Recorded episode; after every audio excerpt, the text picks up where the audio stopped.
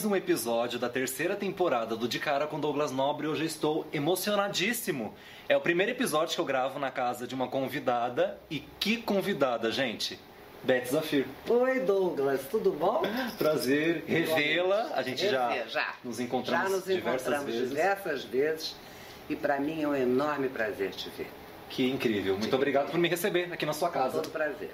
E para iniciar, Beth, é, nas suas entrevistas, é, é, o apelo é sempre sobre a, a alta sociedade, é sempre, so- é sempre sobre é, aquilo que você faz, que é sempre um mundo luxuoso. E eu queria que você contasse um pouquinho da sua história pra gente.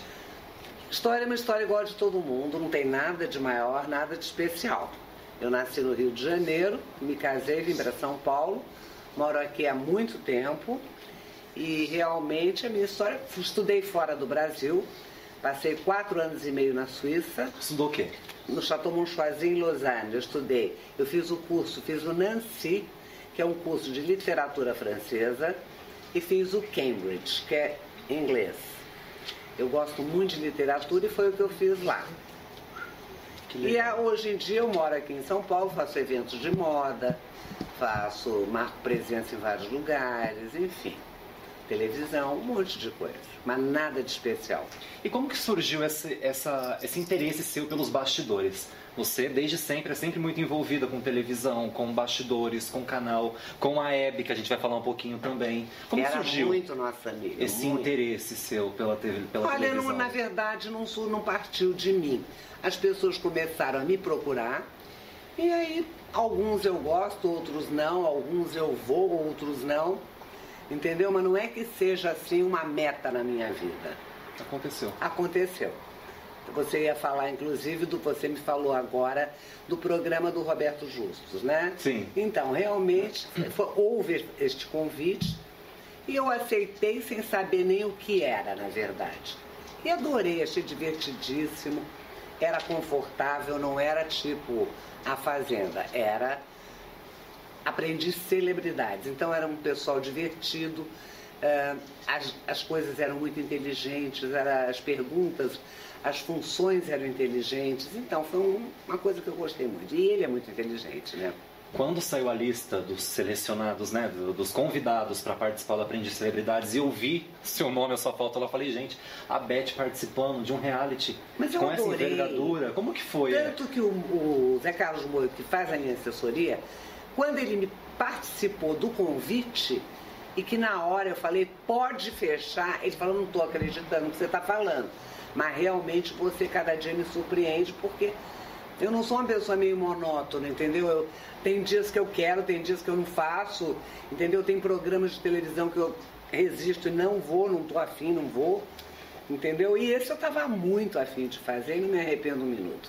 E falando desse universo de televisão, conta pra gente como que você conheceu a Hebe, porque todo mundo conhece, sabia da amizade de vocês, que vocês eram Ah, praticamente muito irmãs, né? faz Mas ninguém sabe como que vocês se conheceram. Olha, na verdade, Douglas, eu não me lembro, porque foi há tanto tempo que eu a conheci que eu não me lembro a ocasião. Eu me lembro dos contatos que nós tínhamos, que era quase que semanal, de a gente sair para jantar nós quatro. Toda sexta-feira. Toda sexta-feira. Gabriel, Lélio, eu ia muito, e Hebe e eu. Nós, íamos- eu ia muito aos programas dela, no final fiz uma viagem maravilhosa com ela, fomos para a Itália só nós duas, a convite do Guy Macciolo, que é um grande costureiro lá da Itália, onde eu sempre comprei muito e ela também. E nós duas fomos convidadas para assistir um desfile, imagina se nós não íamos, né? Então fomos nós. E haja fôlego para acompanhar a dona Hebe, nossa. Festeira. Não, você não tem ideia. A gente eu dormia às três da manhã, às oito ela estava na porta do meu quarto. E aí, perua, vamos às compras? Eu falava, não estou acreditando. Essa hora da manhã, mas era assim, viu? Uma energia, uma coisa que ninguém acompanhava. Sinto muito que ela se foi. E todo mundo comenta sobre essa energia dela, né? A Cláudia Uma Leite, coisa, a Galisteu, a Dani. A e, eu- Dani, é. e que pena que eu não tive essa oportunidade de conhecê-la, porque eu sou novinho ainda, Você tenho é só novinha. 22 anos. Ah, você podia ser bisneto dela. É, e quando eu comecei, ela tinha acabado de falecer e eu falei, pena, nossa. Uma pena. Mas três pessoas que eu tinha muita vontade de conhecer: a Hebe, o Clodovil Era Dercy- meu costureiro. E a Dercy Gonçalves. Não, ela eu não conhecia, mas o Clodovil, além de eu fazer roupa com ele, ele jogava aqui em casa. Tranca, que a gente adora jogar tranca. Inclusive a Hebe também jogava, não com ele, mas jogava. Mas ele era ótimo também, reverente. Eu gostava muito dele. O que mais você sente falta deles, assim, por exemplo, do Clodovil, da Hebe? Olha, eu acho que a vida é uma renovação, Douglas. Você vai entender isso mais tarde. Agora você não, tá, não vai entender o que eu estou dizendo. É o seguinte, você não pode se apegar ao passado. Você tem que viver o presente. E é o que eu faço. Não vou viver de passado. Ah, eu tenho, tenho saudade? Tenho, óbvio que tenho. Mas não é uma coisa que eu fique pensando o dia inteiro, porque é a lei natural da vida. Nós todos vamos embora. Sim. Entendeu? Você vai entender isso mais tarde.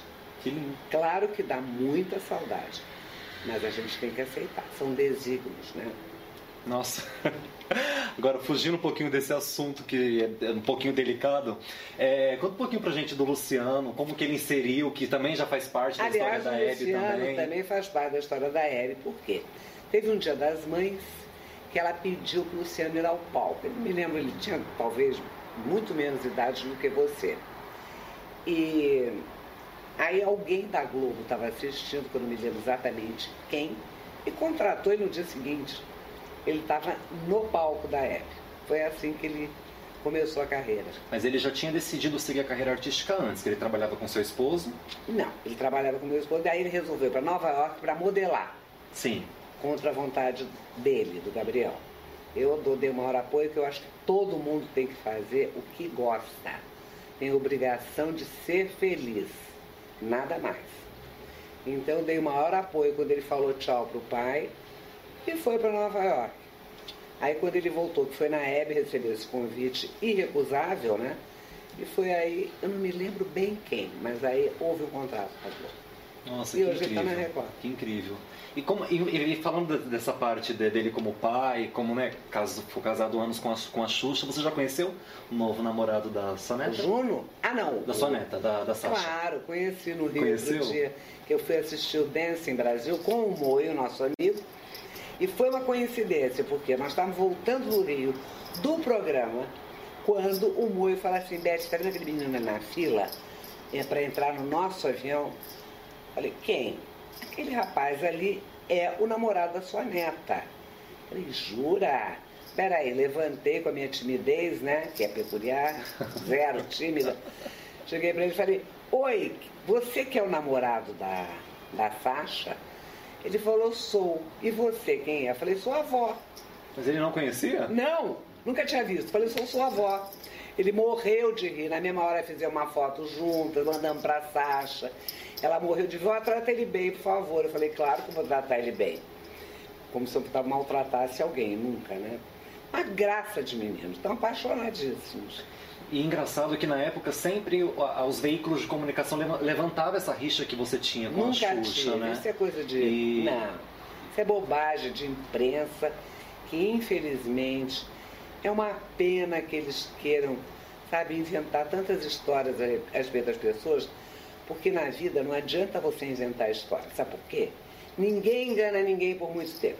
Isso é verdade. Então, está provado que ela é minha amiga, tanto que o Gabriel faleceu, minha filha, ela teve aqui em casa, fazendo visita de pé, saiu do Rio de Janeiro. Milhões de amigas que estavam aqui na ocasião viram. É uma graça de pessoa comigo. É uma graça. Nunca tivemos problema nenhum. Nunca tive com ninguém, nem com a nova esposa dele. Também adoro, é ótimo. Ele teve mais dois meninos, que a Sasha ama os irmãos. Então, tá tudo pra perfeito. Que incrível. E conta um pouquinho pra gente desse seu relacionamento com os netos, o que você gosta de fazer com eles. Olha, na verdade, eu adoro meus netos, mas eu prefiro meus filhos. Entendeu?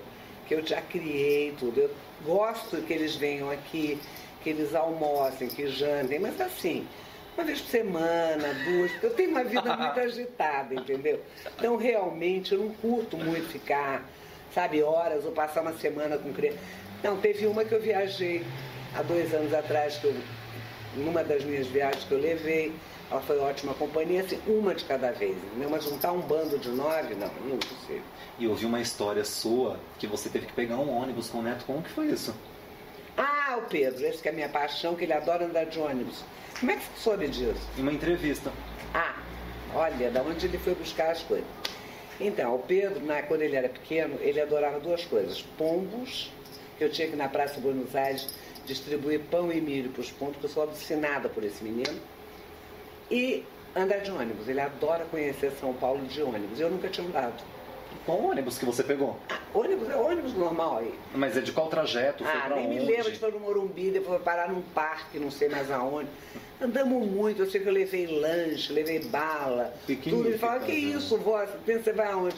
Eu não sei, não sei onde você vai, né? Ainda perdi o tal do cartão que o menino tinha de ônibus, que eu nunca tinha visto aquilo. Mas foi muito divertido. Que delícia.